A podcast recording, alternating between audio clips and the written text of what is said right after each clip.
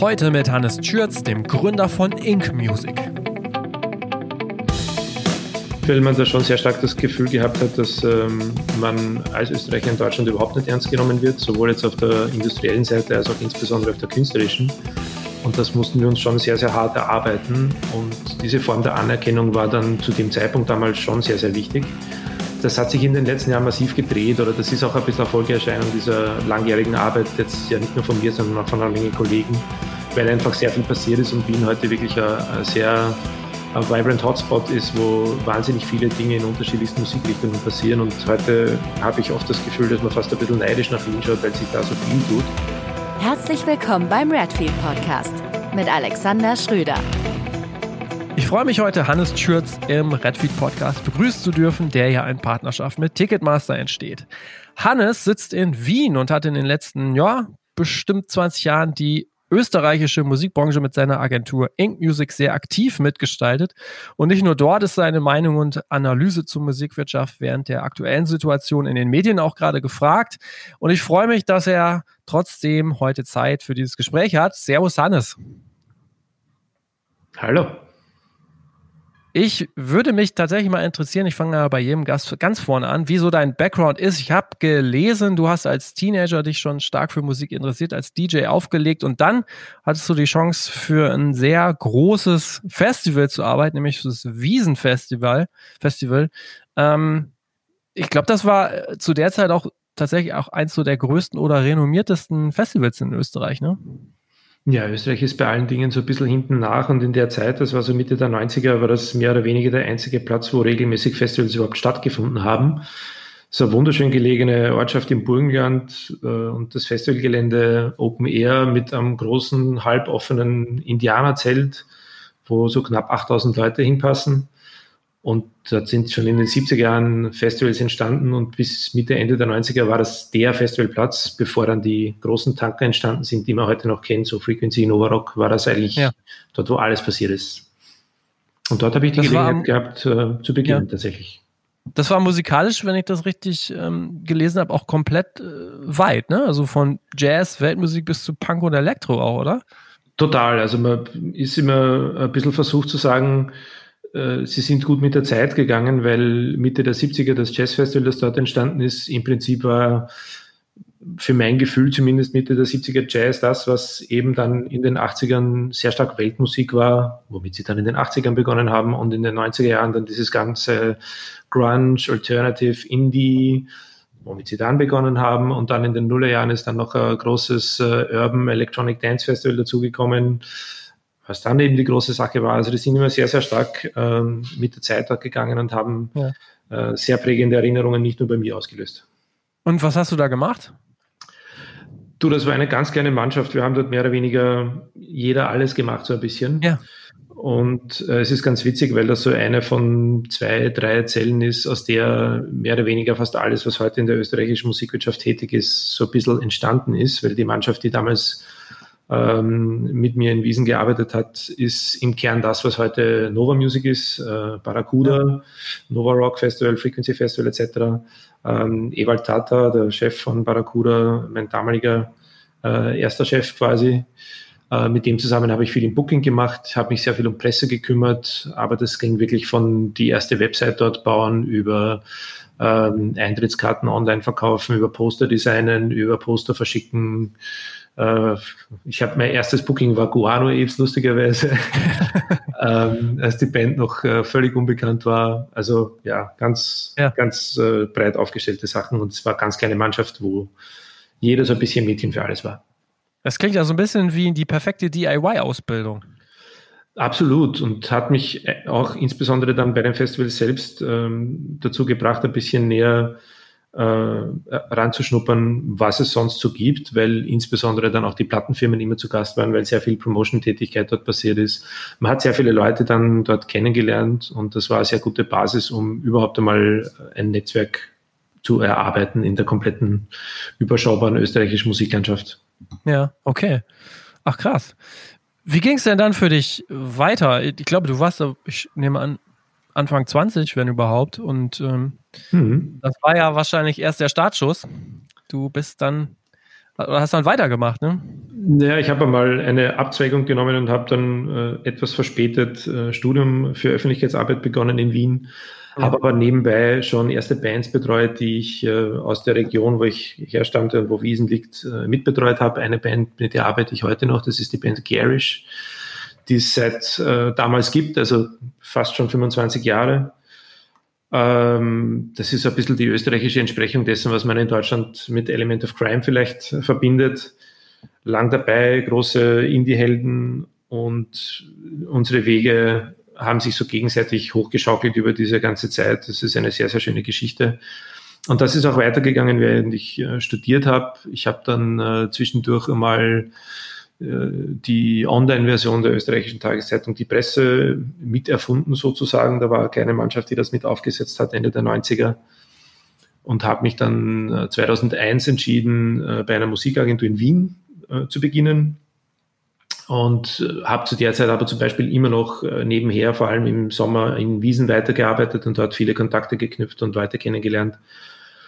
Und ähm, dann war die Geschichte so, dass diese Musikagentur in Wien, äh, Monkey, die es heute noch gibt, eigentlich sich auf äh, PR-Arbeiten äh, gestürzt hat und konzentriert hat. Und für eine befreundete Band Ende des Jahres dann äh, der Bedarf entstand, eine Platte zu veröffentlichen.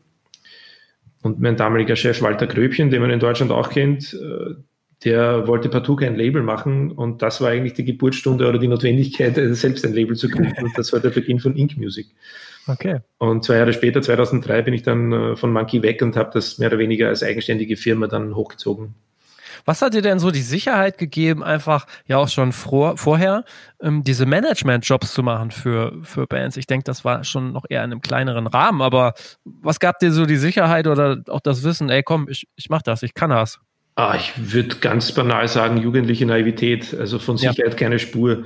Wenn ich heute drauf äh, zurückschaue, so mit 24er Firma zu gründen, ist wahrscheinlich nicht die, die beste oder die klügste Idee, aber man arbeitet mal drauf los und man hat auch ziemlich damals freies Spielfeld gehabt. Also es war nicht viel da in der österreichischen Musiklandschaft, insbesondere in dem musikalischen Bereich, in dem ich gearbeitet habe. Ähm, da ist sehr, sehr viel tatsächlich erst in den Nullerjahren entstanden in Wien. Und ich war da so mit einer der ersten, die das probiert haben. Aber in Wahrheit hat man sich erst über die Jahre hinweg äh, die entsprechenden Kenntnisse angeworben und das Netzwerk so erweitert, dass man da weiterbaut. Also ein bisschen zu viel Selbstbewusstsein zu Beginn, das einem aber ganz gut über die ersten Meter hilft, damit dann tatsächlich was Sinnvolles daraus entstehen kann. Ja, ja, also ich denke, das ist bei den meisten so blöde Idee, aber irgendwie funktioniert es dann so weit, dass man dann was halbwegs Vernünftiges draus machen kann. Absolut, ja. Also ich habe auch nochmal äh, so überlegt und noch kurz nachgucken, so 2000 um den Dreh war ja diese Dotcom-Krise, sagt man ja so. so. so. kurz danach hast du ja dann Ink Music auch gestartet. Also ähm, es war wahrscheinlich auch so, dass einige Leute da sich überlegt, sich gedacht haben, dass, ob er sich das wirklich gut überlegt hat, ne? Ja, ja. Bester Zeitpunkt nach dem Peak, äh, ab dem ja. Zeitpunkt war, also ich habe begonnen und alles ging bergab. Das ist okay.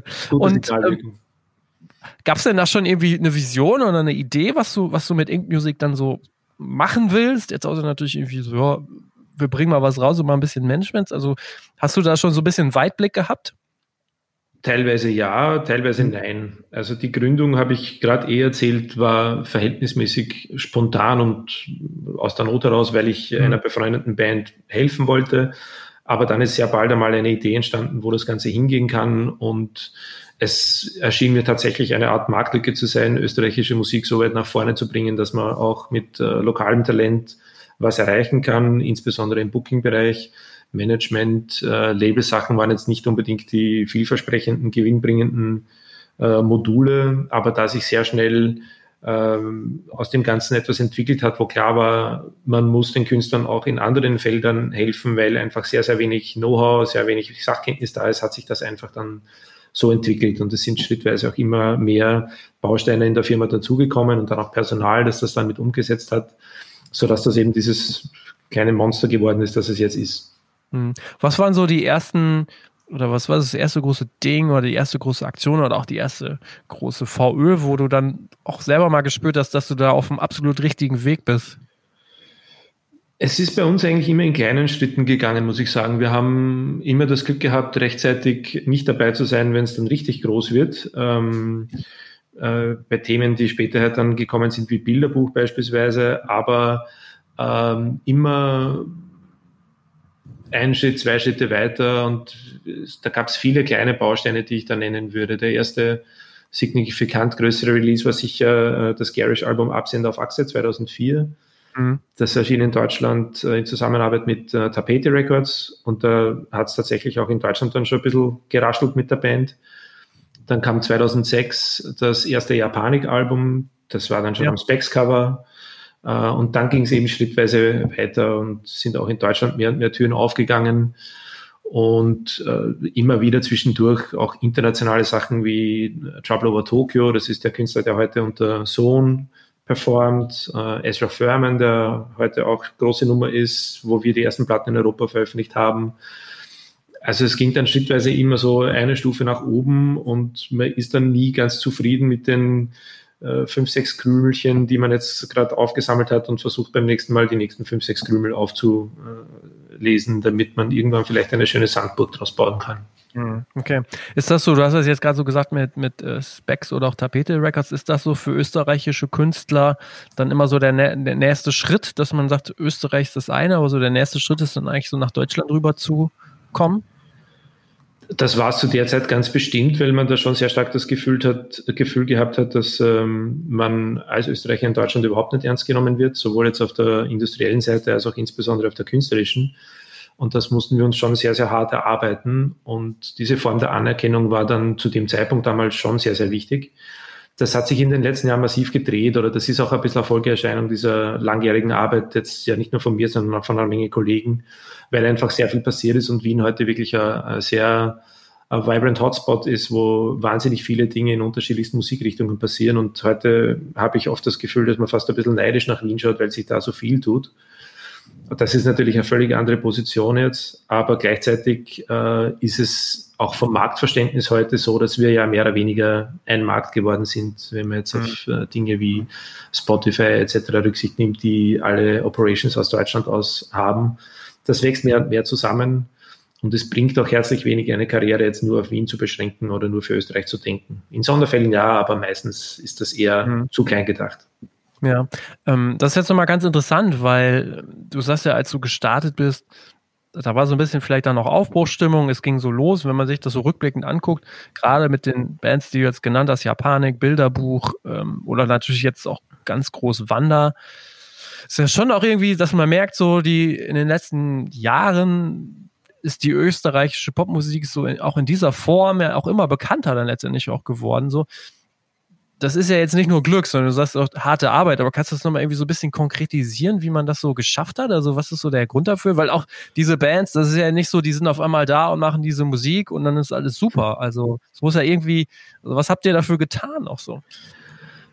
Ich denke, das ist genau diese Grübellogik, von der ich gerade gesprochen habe. Also ich glaube, ein ganz elementarer Grund, warum hier insbesondere aus dieser Subkultur, aus dem alternativen Umfeld in Wien sehr viel passiert ist, ist äh, FM4. Mhm. Das ist als Radio einfach extrem einflussreich und bedeutend, insbesondere seit Anfang der Nullerjahre. Seit damals ist es ein 24-Stunden-Programm. Und FM4 ist einfach völlig anders, sehr selbstbewusst und sehr selbstverständlich mit österreichischer Musik umgegangen als alle Medien zuvor in Österreich. Ähm, zu dem Zeitpunkt hat man in Österreich ganz oft von Medienvertretern gehört, naja, für eine Band aus Wien ist das eh ganz okay, was ihr da macht. Aber das gibt's halt international schon hundertmal.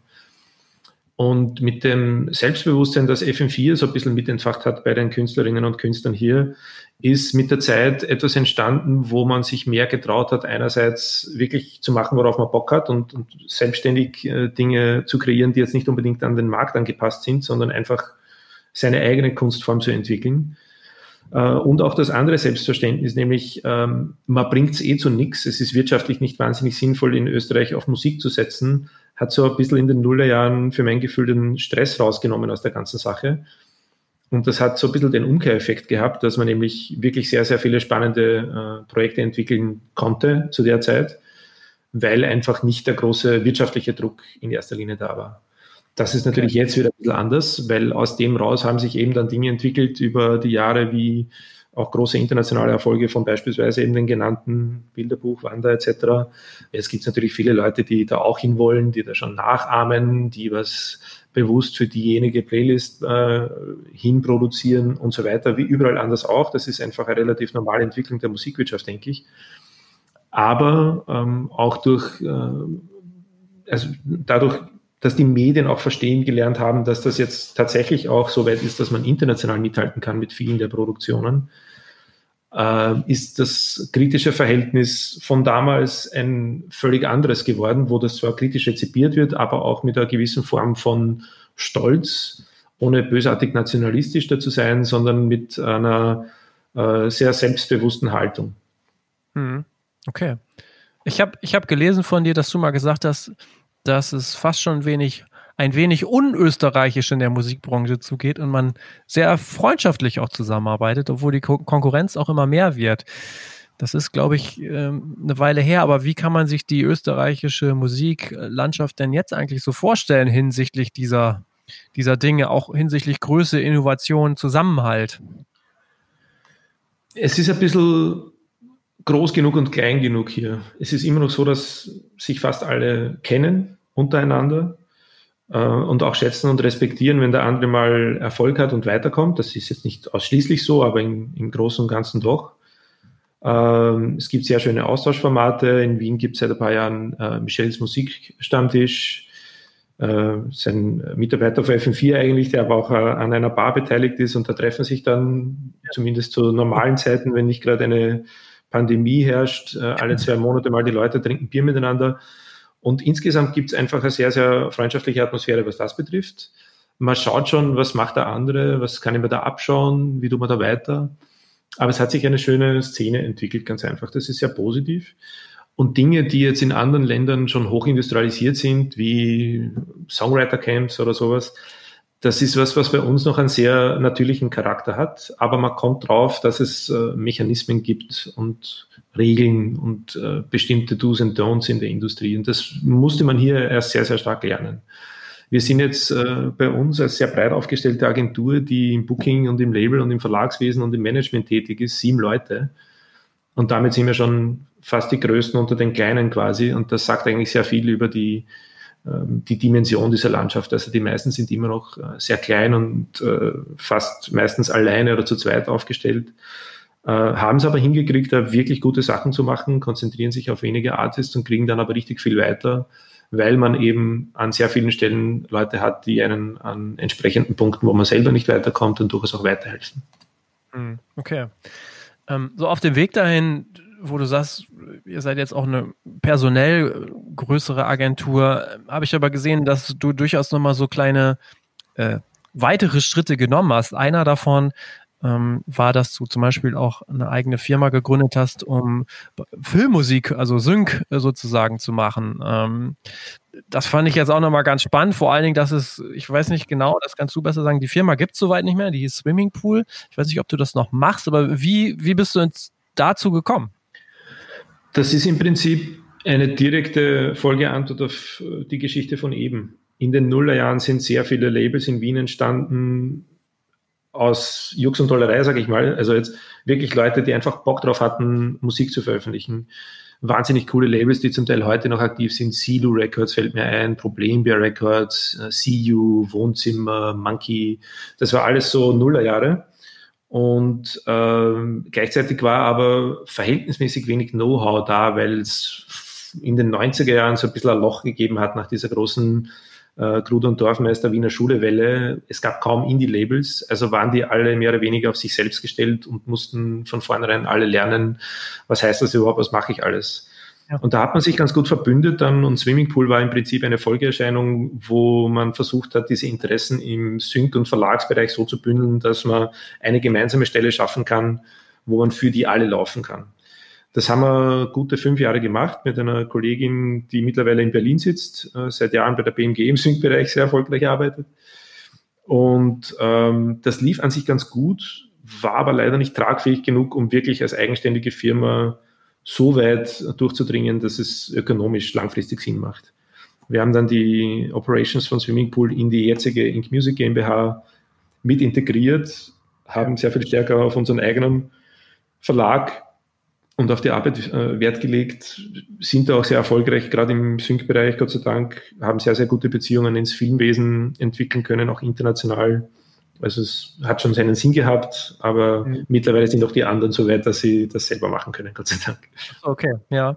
Das wäre tatsächlich auch mal meine Frage, weil für es gibt durchaus ja auch ich zähle mich dazu, ähm, Leute, für die ist so dieses Filmmusik, Sync, wie das so genau ähm, funktioniert, ist alles ein bisschen nebulös und gleichzeitig will ja erstmal gefühlt jeder da Songs in, in Filmen auch haben.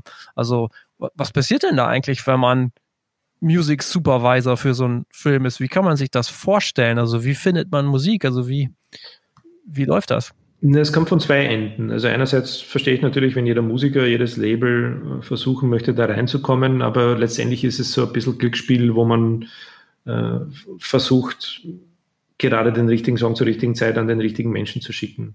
Aber selbst Music Supervisor, die jetzt für große Netflix-Produktionen arbeiten, äh, oder ich kenne beispielsweise den äh, Thomas Golubic ganz gut, der Breaking Bad gemacht hat. Ähm, wenn du mit solchen Leuten redest, selbst wenn du die gut kennst, die haben dann tausend Vorschläge von Leuten, die sie gut kennen, von denen passen 100 und dann können sie sich einen von denen aussuchen. Also es ist und bleibt ein bisschen Glücksspiel ähm, und sonst sehr, sehr viel harte Arbeit, gerade im Netzwerkbereich und äh, unfassbar viele Leute da tätig. Und von der anderen Seite, wenn man sich das anschaut, wir haben zu der Swimmingpool-Zeit tatsächlich äh, mehrere Produktionen, auch internationale Produktionen als Supervisor begleitet. Das ist im Großen und Ganzen eigentlich mal administrative Arbeit, also viel Rechterklärung, sehr viel telefonieren, ein bisschen verhandeln. Und der andere Part, der kreative Part, das hängt dann immer vom Partner ab. Ich habe einen Film gemacht mit äh, Fernando Mereyes, ähm, der einmal einen Oscar gewonnen hat und der einen Film in Österreich umgesetzt hat, der aber sehr konkrete Vorstellungen hatte, welche Musik er da haben wollte. Da ging es dann in Detailbereichen darum, dass wir die Beatles-Rechte für einen Song nicht bekommen haben, weil die einfach viel zu teuer waren und das ersetzen mussten. Aber sonst hat er immer sehr, sehr konkrete Vorstellungen, was er haben möchte. Gibt es okay. lustige Geschichten dazu?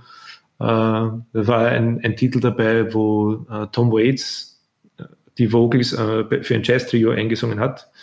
Alle haben ja gesagt, Tom Waits hat gesagt, nein, ich möchte nicht, dass dieser Titel versüngt wird. Ja. Ähm, und dann habe ich die Telefonnummer von Mike Patton bekommen, äh, weil das Jazz Trio gesagt hat, der soll stattdessen einsingen. Ähm, und das war sehr skurril von vorn bis hinten der Fall. Aber solche Dinge passieren dir dann, dann auf der Seite. Aber im Endeffekt ist es sehr administrativ und technisch. Okay, alles klar. Ähm, es ist aber nicht das einzige Betätigungsfeld. Du hast ja eben schon gesagt, ihr seid in sehr vielen Bereichen unterwegs und ein weiterer Baustein, den du ja ähm, hast, ist, du hast 2012 ein Ticketing-System mitgegründet, wenn ich das gesehen habe, zu einer Zeit, 2012, ich glaube, da hat man noch nicht allzu viel so von Startups gesprochen, aber letztendlich ist es ja so ein bisschen sowas. Wie entstand die, diese Idee? Was hat's damit auf sich? Entry heißt das. Was ist so die Aufgabe in dem Unternehmen für dich? Das war damals tatsächlich so, dass wir eine Bürogemeinschaft hatten mit einem äh, sehr begabten Softwareentwickler, der mit dieser Idee auf uns zugekommen ist, weil die, die örtliche und logische Nähe, die wir da hatten, insgesamt Sinn gemacht hat, haben wir dann beschlossen, das einfach mal zu versuchen. Waren zu der, der äh, tatsächlich mit die ersten, die so eine Scan-App auf, auf dem Handy hatten. Ich glaube sogar vor Eventbrite, relativ früh mhm. zumindest und haben durch unsere Kontakte auf der Musikseite auch einen ersten kleinen Kundenstock generiert und seither hat sich das relativ natürlich ohne extrem viel Aufwand gut fortgepflanzt. Wir sind da vor allem Dienstleister für Vereine, für kleine Festivals, also alles jenseits der ganz großen Anbieter, weil hier in Österreich der Markt sehr gesättigt und, und fast monopolisiert ist. Ö-Ticket, das ist ein CTS-Arm, hat hier sehr, sehr große Macht und deine Freunde von Ticketmaster versuchen jetzt äh, seit zwei, drei Jahren hier auch ein bisschen den Fuß in die Tür zu bekommen.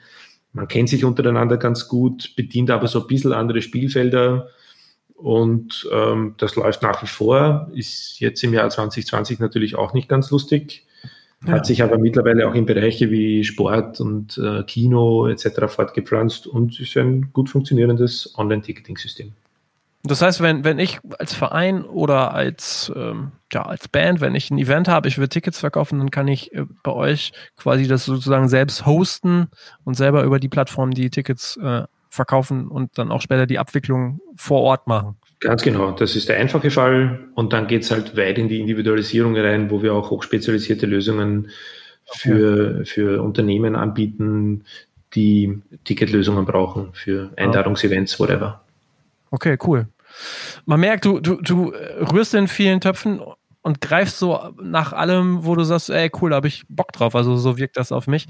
Gab es denn so bei Ink Music, gab es da denn doch nicht nochmal irgendwie so Meilensteine, wo du dann so gemerkt hast, wow, jetzt sind wir in so einer anderen Liga unterwegs oder jetzt hat sich richtig hier nochmal was aufgetan? Hm.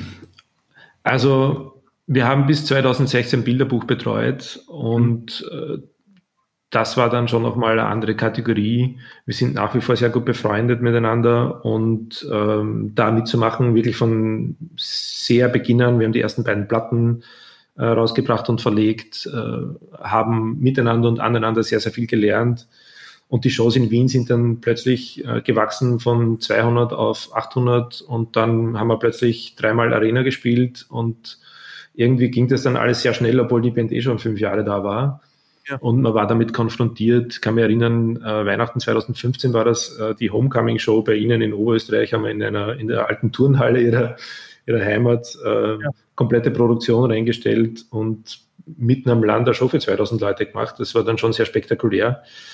Ähm, muss ich jetzt nicht jede Woche haben, aber grundsätzlich äh, die Band auf dem Weg mitzubegleiten, das war dann doch nochmal auch in der Geschwindigkeit, die da dann passiert ist, äh, sehr spektakulär und schön. Okay, krass. Okay, also spannend, spannend zu sehen. Jetzt so, was so deine Person angeht, ich stelle fest, du scheinst total aktiv zu sein, bist super gut vernetzt, sprichst auch auf internationalen Konferenzen und so weiter. Was bedeutet das für dich? Wie wichtig ist das für, für das, was du machst?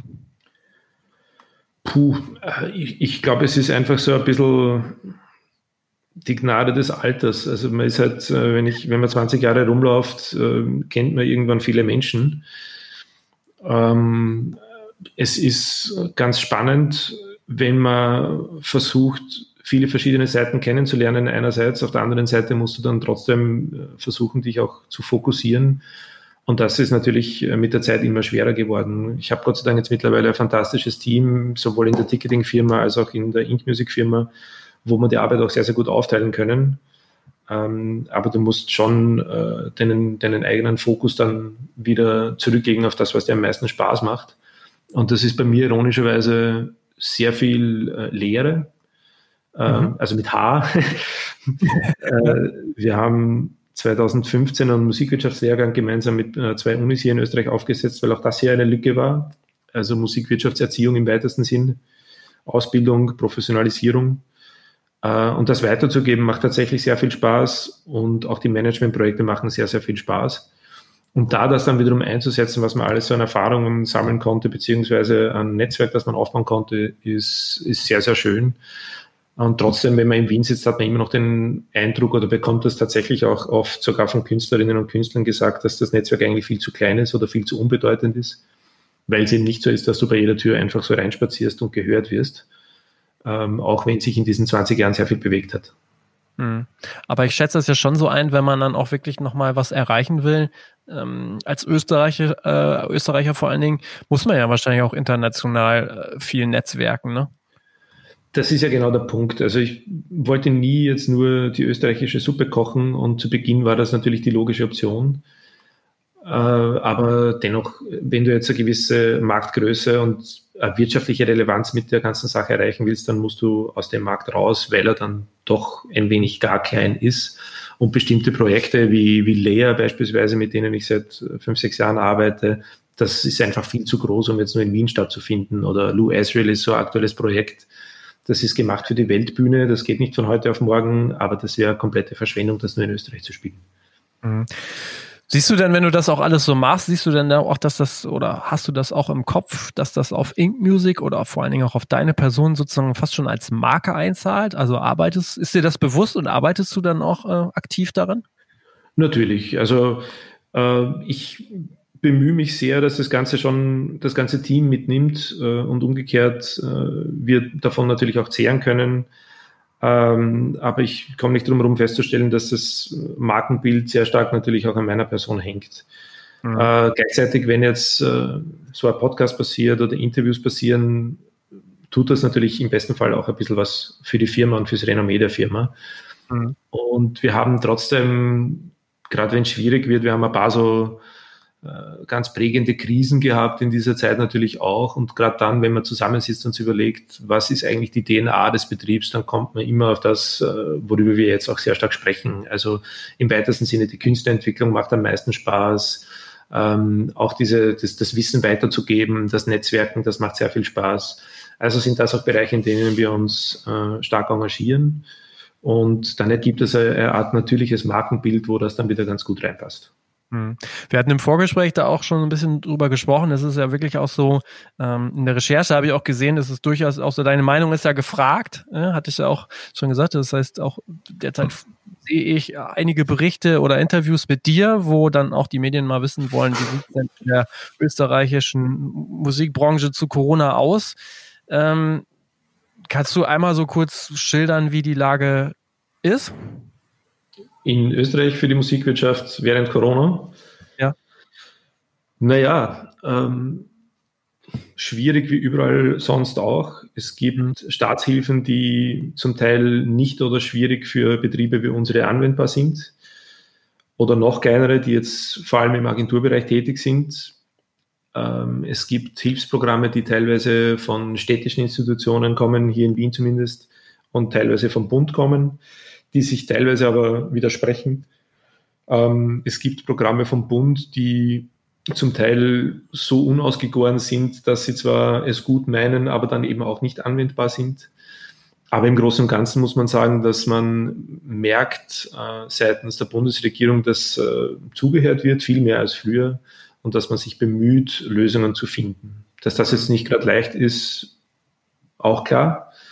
Aber jetzt auch durch mein Engagement in diversen Institutionen telefoniere ich tatsächlich sehr viel jetzt mit äh, Leuten, die jetzt in den Kabinetten äh, tätig sind. Man hört wirklich sehr, sehr gut zu, ist aber selber ein bisschen überfordert, wenn ich das so sagen darf, ohne dass ich es böse meine. Wenn man sich so, wenn man dich so kennenlernt ähm, oder wenn man sich auch deinen Lebenslauf anschaut, wirkt das trotz allem ja auch immer so, als ob du äh, immer noch nach vorne gehst, positiv versuchst zu denken. Deshalb würde ich auch da mal eine Frage so ein bisschen umdrehen oder anders stellen. Kannst du denn auch Chancen jetzt so in dieser Krise erkennen, auch gerade als Unternehmer? Mit Sicherheit. Also es bleibt einem ja gar nichts anderes übrig, als nach vorne zu schauen. Ich halte jetzt überhaupt nichts davon, den Kopf in den Sand zu stecken. Ähm, auch wenn das natürlich eine gigantische Herausforderung gerade ist. Äh, wir selber als Betrieb hatten das Glück unter Anführungszeichen, dass wir uns so breit aufgestellt haben und jetzt nicht nur vom Live-Betrieb zu leben. Es tut trotzdem weh, weil in jede Strategie das natürlich sehr, sehr stark eingebunden ist. Aber gerade in dem Bereich kann man, glaube ich, gerade auch äh, ganz, ganz viel lernen. Es braucht aber immer trotzdem die Künstlerinnen und Künstler, die das dann auch mitspielen oder auch begreifen. Ich nehme jetzt als Beispiel diese Streaming-Konzerte. Hätte jetzt nichts gebracht, wenn wir eine tolle Idee zum Thema Streaming-Konzerte gehabt hätten und gesagt hätten, machen wir das so, weil äh, man muss das trotzdem einmal realisieren, was ist das, was kann das, was tut das, was tut es nicht. Und dieser wahnsinnige Schwall an Streaming-Konzerten im März und April war dann zum Teil auch schon zu viel oder, oder kontraproduktiv. Wie es Sinn machen kann, hat dann aber dann so ein Riesenereignis wie äh, Nick Cave, äh, Idiot Prayer, Live at Alexandra Palace gezeigt. Dann muss es aber richtig gut gemacht sein und dann kannst du zu einer globalen Audience sprechen. Du hast äh, ganz anderen Marken- und Marktwert mit dem, den du erreichen kannst. Aber es ist halt eine Rieseninvestition. Das kann jetzt die kleine Band von nebenan nicht so leicht stemmen. Trotzdem, das ist ein Format, das uns, glaube ich, auch in Zukunft bleiben wird, dass man äh, lernt, auch zu einem Publikum zu sprechen, das jetzt nicht unbedingt mit dir in der Konzerthalle steht, sondern möglicherweise am anderen Ende der Welt, ohne dass du dorthin musst. Mhm. Okay. Wenn ich das jetzt so auch sehe, der Ansatz, den ihr, den du verfolgst, ist ja auch immer so sehr allumfassend, sage ich mal. Ne? Ihr arbeitet in vielen Bereichen oder ihr arbeitet in vielen Bereichen für den Künstler und am Künstler. Wie schätzt du das denn auch so ein? Die nächsten drei, vier Jahre wird sich da, werden sich da Bereiche verschieben, verändern? Also wie guckst du so auf die Zukunft? Also in den 20 Jahren hat sich die Musikwirtschaft insgesamt, glaube ich, mindestens dreimal komplett umgedreht und äh, sich völlig neu und anders formuliert. Äh, vom physisch zu Download zu Stream ist ein Beispiel und auch im Live-Bereich. Das hat sich wahnsinnig stark entwickelt. Insofern wäre es naiv zu glauben, in den nächsten Jahren ändert sich gar nichts. Und dass jetzt äh, eine gewisse Beschleunigung da ist Richtung digital, hat man jetzt oft gehört und gelesen und auch gespürt schon. Das ist relativ klar. Ganz konkret in die Zukunft schauen ist jetzt momentan gar nicht so einfach, aber mhm. ich denke, dass wir trotzdem unsere Lehren aus dem Ganzen ziehen werden. Insgesamt glaube ich tatsächlich, dass es eine gewisse Entwicklung beschleunigt, die wir aber auch in den letzten Jahren schon sehr stark vorangetrieben haben, nämlich dass wir uns sehr, sehr stark äh, als Dienstleister für den Künstler und die Künstlerin sehen und nicht so sehr als jetzt ganz klassisches Label. Also wirklich, wir haben so diesen ganz simplen, blöden Claim Artist First weil das ist so ein bisschen das Verfassungsgesetz bei uns. Immer wenn es kritische Fragen gibt, äh, setze ich in den Stuhl des Künstlers und hinterfrage, ob das dem Künstler was bringt. Und jeder Labelvertrag muss auch so gestrickt sein. Und alles, was du denkst und machst und dir überlegst, muss dem standhalten, dass der Künstler davon primär äh, profitiert und erst dann die Firma kommt, weil nur so die Firma eigentlich gut dastehen kann. Und ich glaube, dass sich das auch noch deutlich verstärken wird, die, die Unabhängigkeit, die Selbstständigkeit der Künstler zu fördern und zu unterstützen und nicht so sehr einfach äh, den Mantel drüber zu werfen und zu glauben, dass man alles besser weiß und kann, sondern eher nur äh, unterstützend und helfend für den Künstler und die Künstlerin da zu sein. Wo glaubst du denn, geht dann die Reise hin für so ein klassisches Label oder dann noch nachgelagerten klassischen physischen Musikvertrieb? Auch das ist etwas, was sich einfach konstant verändert hat, schon in letzter Zeit, aber eben sehr, sehr stark, glaube ich, in diese Service-Rolle. Wir haben sogar, wir haben mehrere Sublabels, die wir mit den Künstlern gemeinsam betreiben, die rechtlich an uns angedockt sind, aber eigentlich deren äh, Label sind.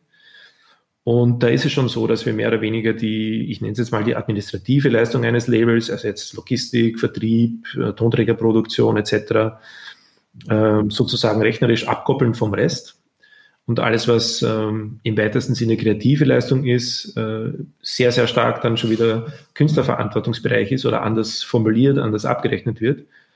Äh, und das hat sich schon in den letzten Jahren bewährt als sehr zukunftsfähiges Modell.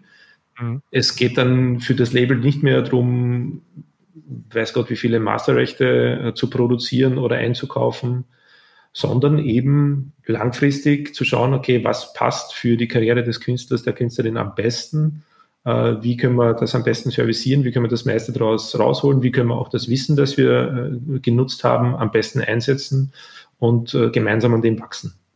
Mhm. Ich glaube, das dieses, wird sich verstehen. Dieses Wissen, von dem du da sprichst, ist das wirklich so, das hast du dir in den letzten ja, 20 Jahren einfach so wirklich durchs Machen angeeignet oder gibt es durchaus auch nochmal so Input, die du, den du dir aus anderen, sag ich mal, Quellen irgendwie geholt hast? Also woher holst du dir so dein Wissen? Ja, auch die, die Krümel auflesen, aber es ist natürlich viel äh, mit Menschen reden, viel lesen, äh, auch Fachmagazine etc., wobei das auch sehr stark nachgenommen, äh, abgenommen hat. Ähm, das Lesen oder die äh, Fachmagazine? Das Lesen der Fachmagazine, weil einfach nicht mehr genug Zeit da ist, aber man verfolgt natürlich bestimmte Entwicklungen. Und ähm, der Austausch insbesondere auch mit äh, jüngeren Kolleginnen und Kollegen finde ich extrem wertvoll und Leute, die man kennengelernt hat. Wenn man sich auf Konferenzen trifft, man bespricht natürlich immer wieder Dinge, äh, aber Großteil ist tatsächlich dann Erfahrungen. Und es gibt sehr, sehr viele Bereiche, wo ich für mich selber das Gefühl habe, wo ich zu wenig äh, weiß, äh, wo ich dann aber den glücklichen Umstand habe, dass ich beispielsweise jetzt alles, was digitales Marketing betrifft, äh, Mitarbeiterinnen und Mitarbeiter habe, die viel besser Bescheid wissen als ich und denen man das auch gut umhängen kann. Und die rudimentäre Ahnung, die ich habe, reicht dann, um eine grobe Einschätzung abzugeben, aber die können es wirklich gut arbeiten. Mhm. Und das muss eben funktionieren, weil alleine, wie ich schon vorher gesagt habe, kann man unmöglich diese Bereiche alle bedienen. Du brauchst dann schon auch eine Spezialisierung. Mhm. Wie schaffst du es eigentlich? Du, du machst so viel, also das klingt ja wirklich, ähm, ich glaube, das kann auch nicht jeder so. Also wie, wie bleibst du so im Fokus bei deinen, bei deinen Aufgaben? Naja, es ist immer wieder schwierig, aber eben genannt, sehr, sehr gutes Team, das sich wahnsinnig gut spezialisiert hat. Und ich habe schon vor sieben, acht Jahren aufgehört, aktiv Booking zu machen, beispielsweise, Gott sei Dank, weil das äh, wahnsinnig viel Präzision erfordert letztendlich. die ich mit dem Arbeitsalltag, den ich habe, einfach nicht mehr schaffe. Und man wird dann ungenau und schlampig und das ist nicht gut für einen Künstler. Dementsprechend braucht man Leute, die das gut und zuverlässig machen. Da haben wir super Mannschaft. Äh, und das ist in allen anderen Bereichen in Wirklichkeit auch so. Also meine Aufgabe ist viel, viel stärker äh, nach vorn zu schauen, Strategien zu entwickeln, ähm, auch im kreativen Bereich mit den Künstlern da vielleicht einmal Erfahrungen einzubringen, die die jüngeren Kolleginnen und Kollegen noch nicht so haben aber das ist dann schon ein bisschen mehr Dirigentenarbeit äh, oder konkrete strategische Arbeit mit einzelnen Künstlerinnen und Künstlern. Und es wird trotzdem natürlich mitunter sehr, sehr viel, aber irgendwie muss es ja gehen. Na klar. Was ist so die größte Herausforderung, wenn du mit, mit österreichischen Künstlern arbeitest, wenn die weiter wachsen wollen? Das ist sehr unterschiedlich. Äh, es gibt nach wie vor Leute, die sehr schnell, sehr groß träumen und Erwartungsmanagement ist dann ein ganz, ganz wichtiger Punkt, der auch nicht immer einfach ist, weil die einen brauchen ein bisschen einen Stupser, damit sie ein bisschen größer denken und die anderen, ohne dass man böse sein will, aber vielleicht einen kleinen, einen kleinen Bremsklotz, damit sie äh, nicht zu schnell zu groß denken. Also da gibt es wirklich ganz unterschiedliche Konzepte und Methoden, mit denen man rangehen muss.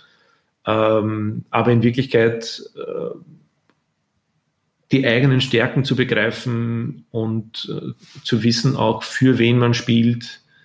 Das ist so das, was bei den Künstlern erstaunlich oft nicht so recht vorhanden ist. Also dass die Selbstwahrnehmung eine völlig andere ist als die Fremdwahrnehmung. Und die beiden Punkte so in Konkurrenz zu bringen, betrachte ich persönlich eigentlich als eine der wichtigsten und, und schwierigsten Aufgaben auch. Und das kann dann sehr wohl sein, dass ein Publikum auf der ganzen Welt ist oder eben das Gegenteil, dass vielleicht ein Publikum tatsächlich nur äh, in Österreich zu finden ist, du damit aber eigentlich ganz gut über die Runden kommen kannst, wenn du es richtig gut machst. Und die Unterscheidung durchzubringen ist schwierig. Okay, ja. Ja, klar, das ist dann auch schon eine, fast schon eine psychologische Aufgabe zum Teil, ne, die man Absolut, dann ja. ja. Hm, okay. Du wirkst jetzt so auch sehr klar und unternehmerisch denkend. Glaubst du, dass du deine Stärke oder deine größte Stärke oder siehst du dann noch so andere Dinge, wo du denkst so, ey, das, das hat mich so richtig, das hat mir so richtig geholfen? Puh, Stärken und Schwächen, das, ich fürchte, das müssen andere besser beurteilen als ich. Aber ich habe schon den Eindruck, dass man durch die Erfahrung und das Alter ein bisschen nüchterner und stumpfer wird, im Guten wie im Schlechten. Ähm, Krisen werfen einen nicht mehr so leicht aus der Bahn. Äh, man wird nicht gleich nervös, wenn was daneben geht. Ähm, gleichzeitig ist es auch wahnsinnig frustrierend, weil beispielsweise das Verhältnis zu Musik ein völlig anderes geworden ist ich habe äh, das Glück, für Künstlerinnen und Künstler zu arbeiten, wo mich die Musik, die die anliefern, ausnahmslos jedes Mal, wenn die was äh, bringen, wirklich begeistert und umhaut. Und habe das aber draußen fast nicht mehr. Und das empfinde ich auch traurig. Du hast eben meine Anfänge zitiert, ich habe mit 16 begonnen, als DJ zu arbeiten und habe jedes äh, kleine Stück Musik, das ich irgendwie in die Hand bekommen könnte, manisch abgefeiert und mittlerweile weiß ich gar nicht mehr, was die letzte Platte war, die ich mal aktiv gekauft habe, äh, weil der Musikkonsum sich einfach drastisch verändert oder die Möglichkeit, in ein Konzert zu gehen und das als Konsument zu genießen und nicht als äh, analytisch denkender Musikmanager, das ist extrem selten geworden. Und ich glaube, das ist so ein bisschen ein Flipside of the Coin. Man muss äh, in Kauf nehmen, dass man, dass man beide Seiten dieser Medaille sieht. Aber gleichzeitig habe ich festgestellt, dass du dich trotz allem ja noch sehr intensiv mit Musik beschäftigst, jetzt auch gar nicht nur beruflich, sage ich mal. Du hast auf Spotify fast 50 Playlisten erstellt, wo du glaub, jedes Jahr zwischen 1958 bis 2013, also nicht jedes Jahr, sondern so gepickt, äh, so eine jährliche Zusammenstellung gemacht hast. Das stelle ich mir unglaublich äh, zeitintensiv vor, weil ich zum Beispiel du, das, ich, ich, kann das empfehlen, das ist ja Riesenspaß. Also das ist tatsächlich meiner, meiner DJ-Vergangenheit geschuldet. Ähm, aber wir haben das äh, so ein bisschen zum Prinzip gemacht, sehr früh schon, ähm, auf Spotify auch Dinge zu machen, die Spaß machen. Und ich habe irgendwann einmal damit begonnen. Die Leute haben das sehr gefeiert. Wir begleiten das auf Social Media und ähm, es gibt jedes Monat einen Tag oder einen Abend, wo man dann äh, ein Jahr zum Thema hat. Zuletzt war das, glaube ich, 1984. Und dann sucht man halt alles aus dem Jahr zusammen, was so in dem Jahr passiert ist, äh, spricht drüber und baut am Ende eine 30 Song große Jahresliste. Und das ist ein Riesenspaß. Also das hilft tatsächlich, äh, so ein bisschen die Liebe zur Musik zu erhalten oder wieder zu gewinnen. wenn man plötzlich absurde Pop-Sachen von 1971 feiern kann, äh, wo man gar nicht am Schirm hatte, dass man die gut findet. Okay. Das ist lustig. Aber das heißt, das heißt, wer das jetzt, äh, die Hörer, die das jetzt alle mal suchen sollten, die gucken wirklich gleich. Ja, das, du, hast, hast, du brauchst so viel Zeit, um das alles durchzuhören. genau. Ähm, äh, was mir noch so aufgefallen ist, du warst ähm, nochmal so zu deiner Person, du warst 2018 Mitglied ähm, der österreichischen Expertenjury vom Eurovision Song Contest, ne? Die war fünf ja. davon, ne? Also das verstehe ich ja durchaus auch als Auszeichnung, oder? Wie, also wie wird man das? Äh, ich bin gefragt worden und habe ja gesagt. Äh, es ist eh lustig. Äh, ich kenne die Leute, die im ORF dafür verantwortlich sind und ich glaube, so begehrt ist der Posten gar nicht. Aber ich war tatsächlich als Kind großer Eurovision-Fan und habe den Spaß mal mitgemacht und bin sehr gut verbunden mit den Leuten, die da in Österreich das mitschupfen. Das war schon sehr, sehr lustig. Ja, das glaube ich. Ich habe nochmal nachgeguckt, gewonnen hat Netta aus Israel. Ja, stand auch bei mir auf Platz 1 damals, kann ich mir erinnern. Ah, ja, okay, genau, das wäre meine erste Frage gewesen. Herrlich. Aber nochmal so zu deiner Person, da äh, fällt mir eine Frage, wollte wollt ich doch nochmal loslösen. Du, du, du er hat ja gesagt, du bist ja auch als Speaker unterwegs. Du hast ja auf deiner Seite, zeigst oder steht ja dann auch, wo du, auf welchen Konferenzen du dich so rumtreibst. Ähm, es ist wahrscheinlich auch, wir hatten das im Vorgespräch bei den Interviewanfragen, so ein bisschen so ein Domino-Effekt. Aber wie wird man eigentlich äh, so rückblickend Speaker? Also, ähm, in, in was für eine Position hast du dich gebracht, dass du da überhaupt angefragt wurdest? Ich, keine Ahnung. Also ich ähm, kann mich offen gestanden jetzt gar nicht mehr erinnern, was so der erste Anlass war. Ähm, aber aus der Summe dieser einzelnen Teile, über die wir zum Teil jetzt eh gesprochen haben, hat sich das so ein bisschen ergeben und entwickelt. Mhm. Ich war hier in Österreich so in einer Gruppe an Leuten dabei, die die Initiative ergriffen hat, damit hier auch ein Musikexportbüro entsteht beispielsweise. Ja. Das hat man dann natürlich so ein bisschen als Botschafter herumgetragen und äh, entsprechend wird man dann auch um seine Meinung zu diesem Thema gefragt. Oder die Geschichte mit dem Musikwirtschaftslehrgang, da gibt es eine Vorgeschichte, wo ich schon seit 2006, 2007 auf quasi privater Ebene äh, Musikwirtschaftskurse abgehalten habe. Äh, das spricht sich rum und irgendwann wird man dann auch aktiv danach gefragt. Äh, und natürlich auch in Verbindung jetzt mit, äh, man fährt 100 Mal zum Eurosonic oder zum Reeperbahn Festival. Äh, das fällt den Leuten dort auf oder man lernt die kennen also fragen die einen dann auch irgendwann. Also das ist so ein bisschen, das eine folgt dem anderen. Ich habe mich jetzt nicht aktiv beworben, um Speaker zu werden, mache es aber prinzipiell ganz gern, weil ich sehr genieße, dass man sich vor Ort immer mit neuen Leuten austauschen kann äh, oder auch alte Bekannte immer wieder trifft und muss auch sagen, dass mir das äh, immer wieder sehr geholfen hat, mich selbst weiterzuentwickeln oder mich selbst neu zu hinterfragen bei Punkten. Wenn man jetzt ohne Speaker zu sein, auf einer Konferenz fährt, kann das auch sehr lehrreich sein, aber die Rolle am Podium zu sitzen und sich mit den Leuten davor, danach auszutauschen, ist von der Qualität her tatsächlich ganz was anderes. Mhm. Was sind denn so, wenn du das dir jetzt mal so anschaust, was sind denn da eigentlich so deine Themen auch dann, für die du gefragt wirst, für die du dann auch oder zu denen du vielleicht dann auch noch mehr sagen möchtest? Gibt es da spezielle Themen? Ich habe so alle paar Jahre so ein bisschen Brocken. Ich habe das gerade mit dem Musikexport erwähnt. Ähm, das ist jetzt weit weg von mir mittlerweile. Ich äh, bin eng verbunden mit dem Musikexportbüro in Österreich, aber äh, da gibt's fähigere und bessere Speaker als mich. Aber zu der Zeit, als das entwickelt worden ist, habe ich mich sehr intensiv mit dem Thema beschäftigt, entsprechend mehr darüber gesprochen. Und jetzt wäre das Steckenpferd so definitiv ähm, Richtung Zukunft, Strategie, Künstleraufbau, und so ein bisschen das große Ganze. Also ich denke doch, dass diese, dieser holistische Ansatz, den wir unternehmerisch gewählt haben, äh, sehr bedeutend ist, weil es fast unmöglich ist, heutzutage sich in allen Bereichen wirklich gut auszukennen. Und selbst wenn du das tust, braucht es irgendwie jemanden, der das sinnvoll zusammenfasst. Und ich glaube, das ist das, was ich persönlich erstens am, am liebsten mache und möglicherweise auch am besten kann weil ich in den einzelnen Teilbereichen wiederum jetzt nicht mehr spezialisiert genug bin, um jetzt das perfekte Booking zu machen oder die perfekte Digital-Marketing-Kampagne. Ja. Aber zumindest so weit äh, in den Themen irgendwann mal drin war, dass ich äh, in einer Gesamtstrategie gut beurteilen kann, was Sache ist. Und da passieren auch äh, viele äh, Lehrgänge, Kurse, die ich auch international halten darf. Und da kommen auch Anfragen dazu. Okay. Zu, zum Ende würde ich doch noch gern mal etwas Persönlicheres fragen, denn du hast mal gesagt, der Tag, an dem du in diesem Job keine Visionen hast, ist der Tag, an dem du aufhören solltest. Da interessiert mich dann natürlich schon, was, was treibt dich denn so an? Also was treibt Hannes Schürz jetzt gerade so an? Was motiviert dich morgens aufzustehen und halt deinen Job zu machen? Boah, schwierige Frage in, in Zeiten wie diesen. Ja. Ähm, aber tatsächlich hat man irgendwann den Antrieb, die, die Ursache, warum ich das alles mache, der Anfang des Ganzen, boah, die Musik ist geil, das müssen alle Menschen auf der Welt hören, die finden das ganz sicher auch gut. Jetzt so sehr vereinfacht gesagt. Und gerade die Leute, mit denen wir arbeiten, das sind einfach gute Menschen, die, also wirklich als Menschen und auch als Künstlerinnen und Künstler, Leute, die ich extrem schätze, wo ich auch ein dringendes Hilfsbedürfnis quasi habe, wo man jeden Tag in der Früh denkt, da muss doch mehr gehen. Und man sitzt dann doch in Wien und ist nicht weltberühmt und hat alle Türen offen, sondern es gibt jeden Tag eine neue Tür, die man äh, verschlossen vorfindet und die man versucht zu knacken und aufzumachen. Das ist frustrierend, weil es ganz oft daneben geht, aber in letzter Konsequenz ist der Antrieb der, da muss doch mehr gehen. Mhm. Das kann ich total nachvollziehen, ehrlich gesagt, aus meiner eigenen Arbeit. Muss ich sagen. Mit dem Unterschied, dass ich nicht in Wien, sondern im kleinen Melle sitze in Deutschland. naja, ob das dann so viel Unterschied macht.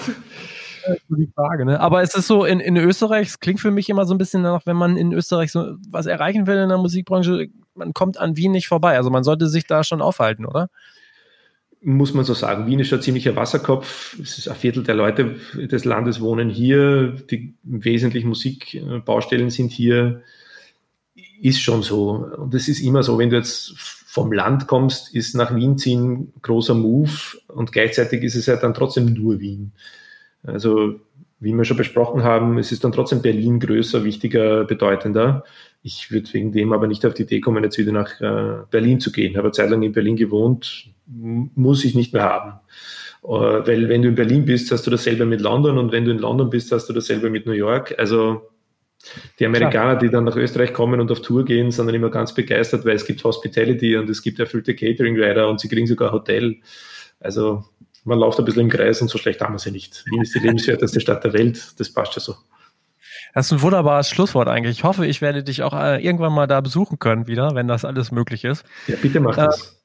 Äh, ja, ich wünsche dir weiterhin alles Gute. Ich bedanke mich ganz herzlich für deine Zeit, für die, ähm, für die vielen Einblicke auch so in Richtung Österreich, die man als Deutscher gar nicht immer unbedingt so hat. Ähm, und wünsche dir alles Gute. Mach's gut. Vielen Dank für die Einladung. Mach's gut auch. Bis bald. So, das war jetzt auch die letzte Redfield Podcast Folge vor Weihnachten. Aber nächste Woche geht es direkt weiter und dann habt ihr hoffentlich auch alle genug Zeit und Muße, um noch mehr Podcasts zu hören ähm, oder auch einfach nur die Folgen aufzuholen, die ihr noch nicht geschafft habt und äh, vielleicht ja dann auch noch eine Bewertung auf iTunes abzugeben. Das können ja auch die Hörer von Spotify und Co. trotzdem mal machen. Bei wem das partout nicht geht, da noch die Bitte, empfehlt den Redfeed Podcast dann vielleicht einfach mal ein, zwei, drei Freunden weiter äh, persönlich oder ihr macht ein Posting. Das wäre sozusagen mein kleiner Weihnachtswunsch an euch da draußen. Und ähm, wenn mir thematisch nicht noch etwas dazwischen springt, dann kommt also nächste Woche der Redfeed Podcast mit Joren Tschischet. Er hat vor circa zwölf Jahren den Digitalvertrieb Recordjet gegründet. Er selber ist folglich dort der Captain, so bezeichnet er sich. Und ähm, er hat mir mal erzählt, wie man das überhaupt so startet und äh, was er sich so von der Zukunft noch alles verspricht. Ansonsten auch gerne nochmal der Hinweis auf Ticketmaster. Das sind ja unsere Partner, also wenn es um Ticketing und Tickets geht, denkt an Ticketmaster. Ich wünsche euch noch ein paar schöne Weihnachtsfeiertage. Genießt die Zeit, ähm, kommt zur Ruhe, ähm, denkt an eure Lieben, äh, bleibt gesund und vor allen Dingen macht es gut. Ciao.